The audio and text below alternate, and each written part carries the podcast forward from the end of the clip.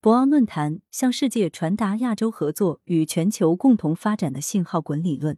文谢茂松在疫情与俄乌冲突的历史关头，世界一方面关心中国会做出什么选择，关心疫情下的中国改革开放是否继续，如果继续的话，又会具体怎么做？同时还更关心中国的选择对世界又会带来什么？马上就要召开的博鳌亚洲论坛，以疫情与世界共促全球发展、构建共同未来为主题。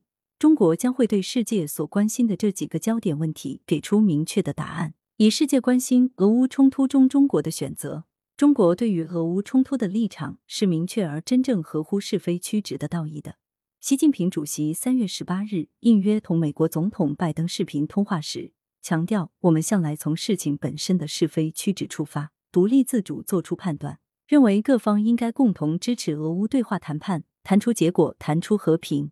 美国和北约也应该同俄罗斯开展对话，解开乌克兰危机的背后症结，化解俄乌双方的安全忧虑。习近平主席还引用了中国两句老话，一句是一个巴掌拍不响，另一句是解铃还需系铃人。中国立场背后有着中国深刻的认识论与辩证思维。毛泽东的实践论、矛盾论深刻的指出，对于事物的认识不能是片面的、现象的、外部联系的，而应该是从现象到本质、全面的及事情的历史和全部现状看问题。要认识到事物的全体的本质的，以及与周围世界一切方面的内部联系、内在矛盾的东西。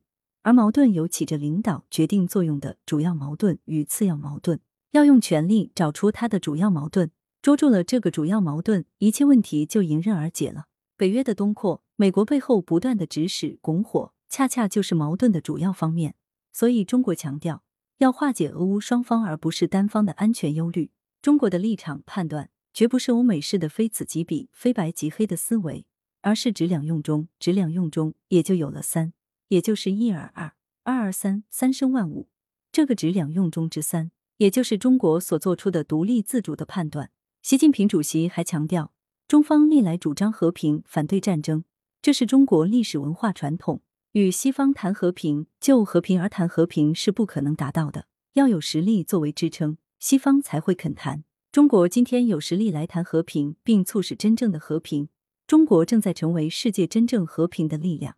二世界关心上海疫情下中国经济怎么做，世界尤其瞩目于上海的疫情，因为上海是国际化大都市。上海的 GDP 连续数十年稳居中国所有城市首位，对中央财政净贡献居全国第二。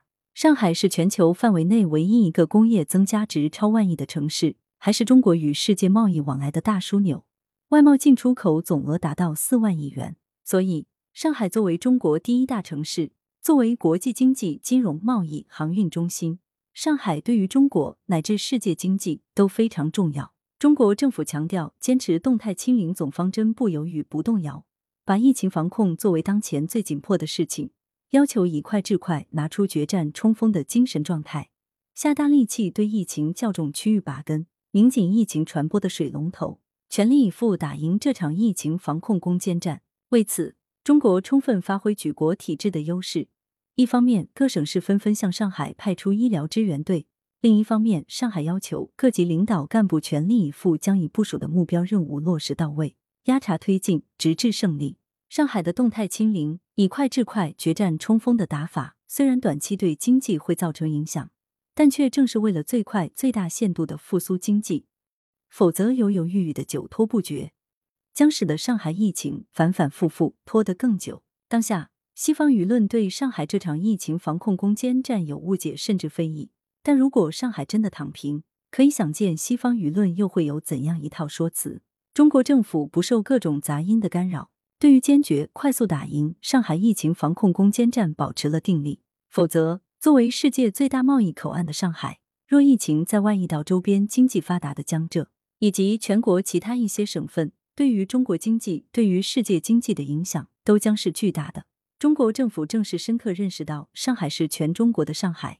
也是全球化的上海，中国政府也正是本着对于中国、对于世界极端负责的精神，才实行动态清零、以快制快的做法。中国秉承“质两用”中的战略思维，深刻理解统筹抗击疫情与复苏经济之间的辩证关系，不像西方在二者间简单的非此即彼而顾此失彼，而不得不一变变重来，反复的折腾，这样对于经济社会的持续伤害更大。正是基于质两用中随时不断动态拿捏调整的战略思维，上海已逐步开放了包括特斯拉工厂等在内的一些企业复工的白名单。五一后将有一些中学复课。沉舟侧畔千帆过，病树前透万木春。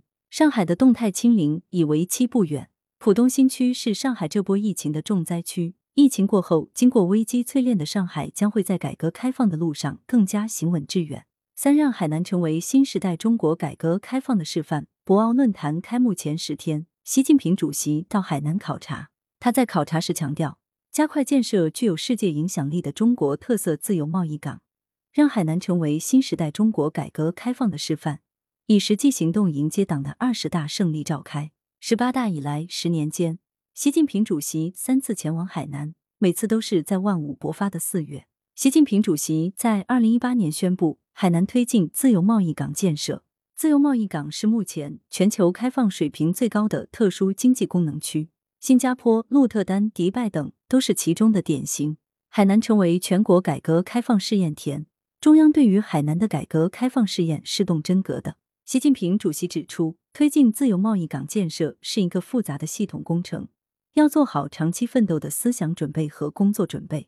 他强调，要把制度集成创新摆在突出位置，强化中央统筹、部门支持、省抓落实的工作推进机制，确保海南自由贸易港如期顺利封关运作。要着力破除各方面体制机制弊端，形成更大范围、更宽领域、更深层次对外开放格局。中央为了支持自由贸易港建设，过去四年从全国范围选派了四百多名优秀干部来海南自由贸易港挂职。海南自由贸易港对标世界最高水平开放形态，它将主动对接高标准国际经贸规则，开展压力测试。海南自贸港之所以为新时代中国改革开放的示范，意味着中国将推进自贸试验区扩容，在更大范围内打造开放新高地。海南自贸港注重制度集成创新。而未来覆盖东中西的自贸试验区网络所打造的开放新高地，将是在开放新高地推动体制变革、打造国内统一大市场基础上的高标准市场经济体系。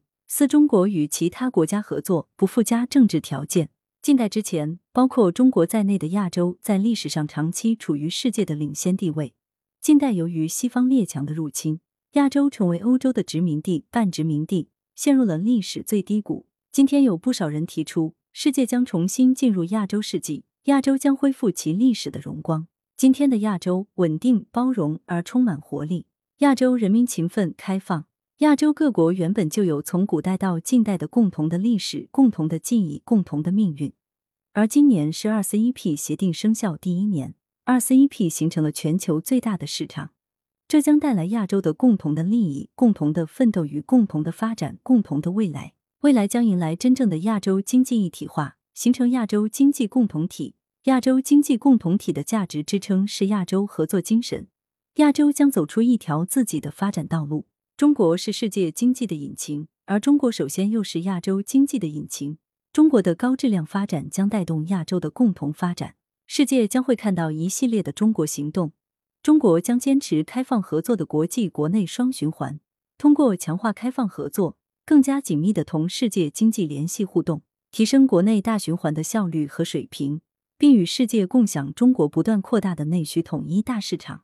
中国将坚定不移的推进高水平制度型开放，更深程度融入世界经济体系。中国将与各国全面发挥区域全面经济伙伴关系协定二 CEP 作用，共同建设好全球最大自由贸易区。为此，中国将与各国加快落实二 CEP 协定。把促进各成员国产业优势互补、对接联动、深度融合摆在突出位置，尽快形成早期收获。中国将与各国加快区域经济一体化进程，积极推动农产品、服务业、数字经济、绿色经济等重点领域的二 CEP 区域共同市场建设。中国带动亚洲发展中国家的共同发展，不断加深与亚洲各国的经济合作。与西方国家不一样，是完全不带任何附加政治条件的。更不会设置债务陷阱。中国与其他国家的合作不附加政治条件，其中的底层文明逻辑是中国文明对于差异性的尊重与肯定，这也是博鳌论坛为何在经济、科技的议题之外，还专门设有文明多样性、宗教多样性对话议题的缘由所在。这本身就是亚洲的历史经验所在。历史上的丝绸之路就是最好的例证。中国几千年的历史及其文明原理，都证明了中国文明的和平本质。亚洲各国，尤其是各个小国，未来将会越来越认识到亚洲不能没有中国这样的大国。中国作为亚洲大国，将如历史上一样，更加发挥着作为地区稳定、活力与和平的主导力量。亚洲的区域合作、区域一体化，不是门罗主义的封闭，而完全是开放性、交互性、交融性的合作。亚洲的区域经济，从根本上来说，完全是开放性的区域主义。亚洲也是全球的亚洲，但亚洲先要做好自身的一体化，才能进一步谈全球的亚洲。这其中有中国文明的底层逻辑，那就是人先要修身之后齐家，齐家不能停留于小家，而要扩展到治国，最终更要扩展到天下，达到天下一家。这中间需要一个个次第，每一个次第都要走得坚实。天涯若比邻，来的都是客，这是博鳌亚洲论坛的底蕴所在。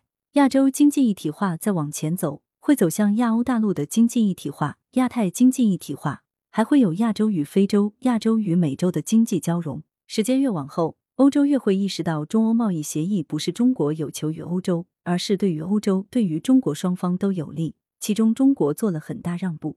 博鳌亚洲论坛议题涵括经济、区域经济、数字经济、绿色经济等，科技、金融、生态、文化、宗教，显示了文明大国的文明抱负。那就是开创人类文明新形态，提供新的文明想象力，真正在文明的整全性意义，达到全球共同发展。作者是泰和智库高级研究员，清华大学国家战略研究院资深研究员。来源：羊城晚报羊城派，责编：付明图，王俊杰。